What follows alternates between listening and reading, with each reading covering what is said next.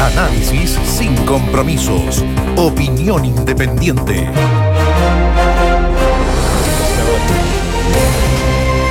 Hoy día íbamos a hablar, todos íbamos a estar hablando del 10%, ¿no es cierto? Del segundo retiro del 10% a través de estos dos proyectos que se asemejan tanto que algunos dicen que da lo mismo, en realidad no da lo mismo porque son mecanismos distintos para alcanzar el 10%, ¿no es cierto? Reforma constitucional o proyecto de ley. El último del gobierno, el primero desde la Cámara de Diputados. Pero al final hemos terminado hablando mucho, no absolutamente, pero mucho de Diego Armando Maradona.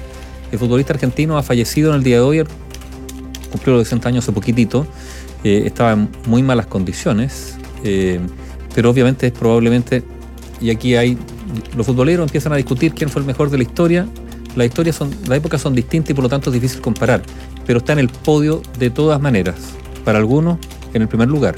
Eh, y lo que se está viendo en Argentina es, es muy argentino, ¿no es cierto? Esta, este fanatismo que trasciende la casaquilla de un club, eh, un personaje que interpreta a buena parte del pueblo argentino.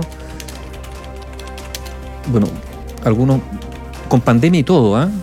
probablemente vamos a asistir a uno de los más grandes funerales de la historia del país vecino. Algunos van a empezar a sacar los cálculos, se evita. Tuvo la misma cantidad, claro.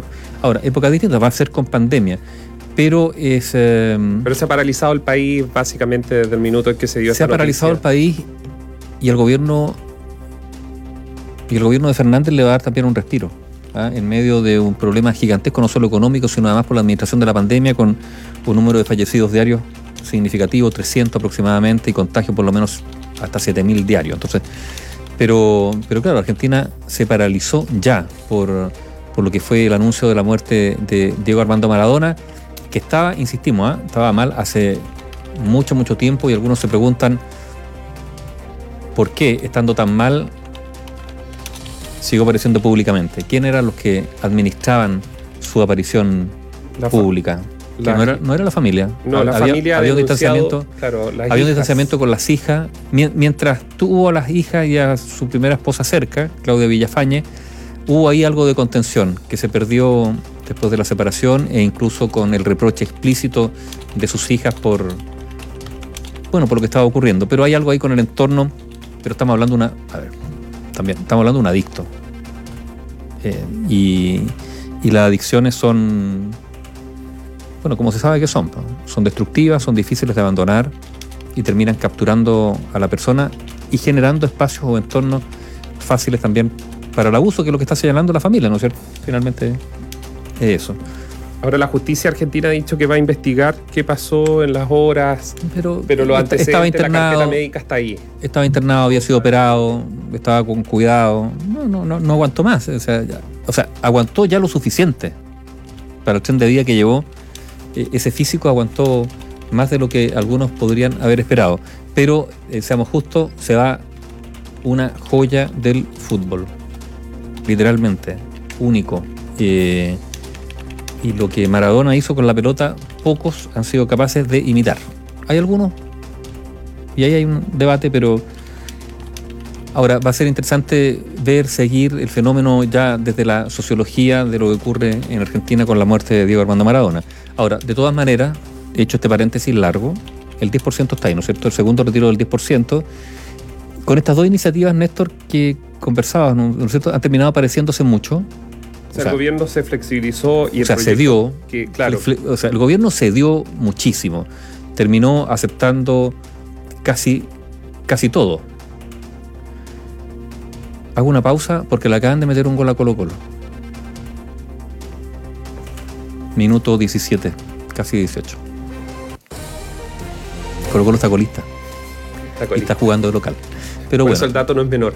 Pero, eh, el, gol, el gol que le metieron, hablando de gol, el gol que le metieron mm, al gobierno con este proyecto, porque, a ver, la moneda siempre supo que había un segundo retiro del 10% porque lo habían dicho públicamente los parlamentarios como Pamela Giles. No, no, y además el gobierno se dio cuenta que había en sus propias filas suficientes votos a favor del 10% para que se aprobara, con la fórmula A, B o Z.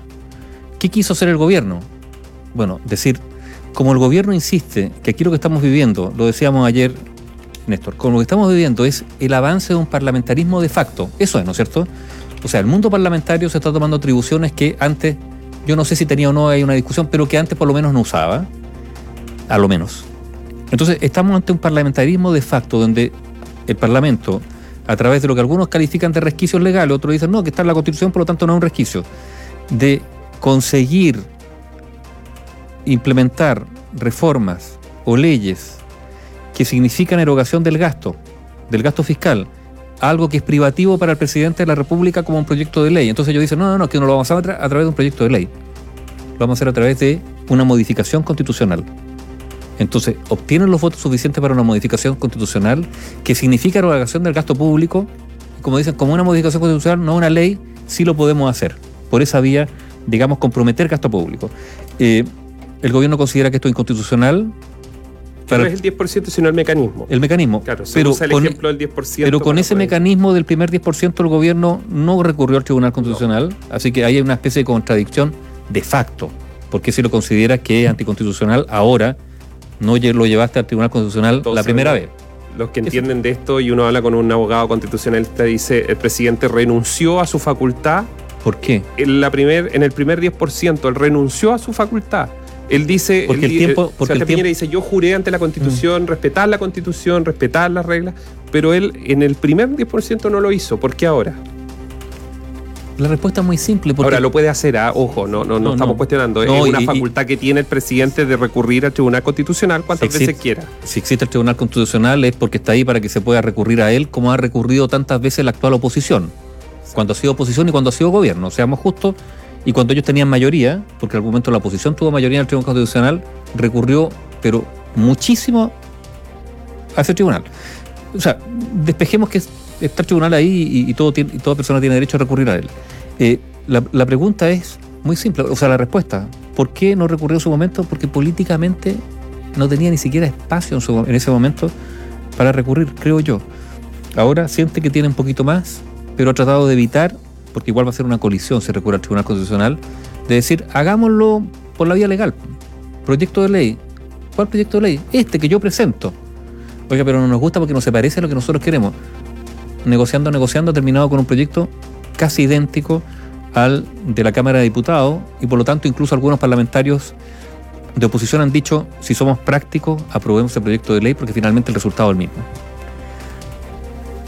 Claro, algunos quieren y está la disputa, hay egos de por medio, ¿ah? no solo egos, pero también hay egos de por medio, de quién se va a llevar el crédito de decir, oye, no, se, logró con mi proyecto de reforma a los diputados, de ley el Ejecutivo. Pero el 10% ya está aprobado y probablemente lo que ha ocurrido es que los parlamentarios del oficialismo que estaban dispuestos a apoyar la modificación constitucional, ahora dicen, oye, no, no, apoyo, la, no, apoyo esta, esta, modificación porque es, digamos, pegarle un cachetazo, otro más al gobierno, a mi gobierno, ese ni tampoco en duda porque no votan cuadrados con él. Entonces, sí, me sumo más bien al proyecto de ley.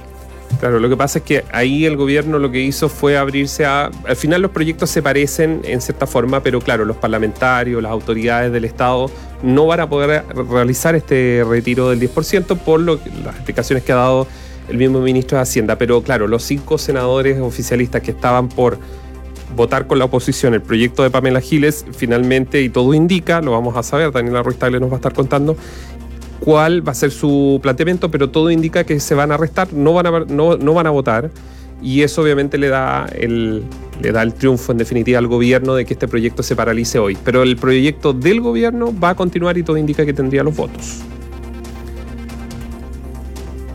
Así que 10% va a haber. O sea, eso, eso, eso por seguro. Em, pero no olvidemos un gran dilema de fondo sobre este 10%. Esta es una merma a los fondos previsionales. O sea, se están sacrificando las pensiones futuras. Y algunos podrán decir, oye, pero si la AFP no dan... Bueno, salió un informe hace poco, ¿no es cierto?, de que las personas que sí han cotizado en el último tiempo están obteniendo pensiones bastante altas. Pero el problema es que eso nos da cuenta de las lagunas de muchos, muchos sectores por el mercado laboral que existe en Chile. Pero como sea, entre recibir lo que eventualmente se podría recibir y recibir todavía menos, es el dilema. Se va a recibir todavía menos, a no ser que haya una reforma del sistema de pensiones que significa que el Estado se ponga. Para que el Estado se ponga necesita recursos. Y recursos hay poco. estamos entrando en un periodo largo de años donde los recursos van a escasear. ¿Para quién? Para todos, para los privados, para las empresas y para el Estado. Algunos dicen, bueno, endeudémonos, endeudémonos, endeudémonos más.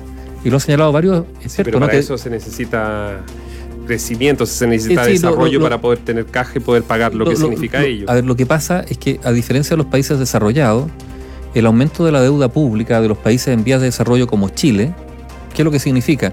Que esto inmediatamente repercute, sí, repercute en el tipo de crédito al que puede acceder. O más caro, o simplemente se le cierran las puertas al crédito.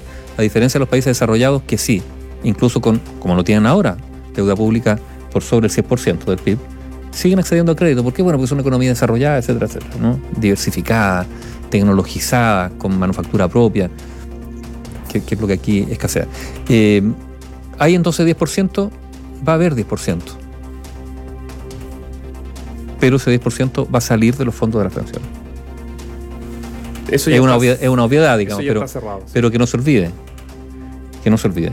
Eh, vamos a estar con eso y también con otras cosas que han pasado. Eh, pero obviamente lo del 10% yo creo que va a ser un, un, tema clave. Recordemos que cuando se aprobó el primer 10% se dijo que esto era por única vez. Y aquí también uno podría decir que una vez más nos encontramos ante la falta de la palabra, en este caso de, varios políticos, o de muchos políticos. Ellos comprometieron, comprometieron su palabra, ¿no? Se comprometieron a que esto era por única vez. Bueno, lo están borrando. Ahora, lo que pasa es que ha pasado tan poco tiempo que no se olvida, porque si esto hubiesen pasado algunos meses más, nadie se, nadie se acordaría que es por única vez, pero fue tan reciente que ellos se comprometieron a que era por única vez y como han señalado algunos, esto es la apertura para que esto se repita muchas veces y algunos también señalan que en realidad aquí lo que hay es básicamente un mecanismo también para terminar con el actual sistema de AFP. Algunos incluso lo reconocen tal cual, bueno, y que también es un debate, eh, es, un debate sumamente legítimo. El, tema son las formas, porque evidentemente, sea cual sea, se necesita que el sistema tenga recursos para poder pagar pensiones. Y yo creo que lo más urgente hoy día, y que duda cabe, todos nuestros auditores lo pueden decir, es cómo hacer o qué fórmula utilizar para mejorar las pensiones de los actuales jubilados, la cual evidentemente no les alcanza para vivir. Información independiente. Opinión independiente.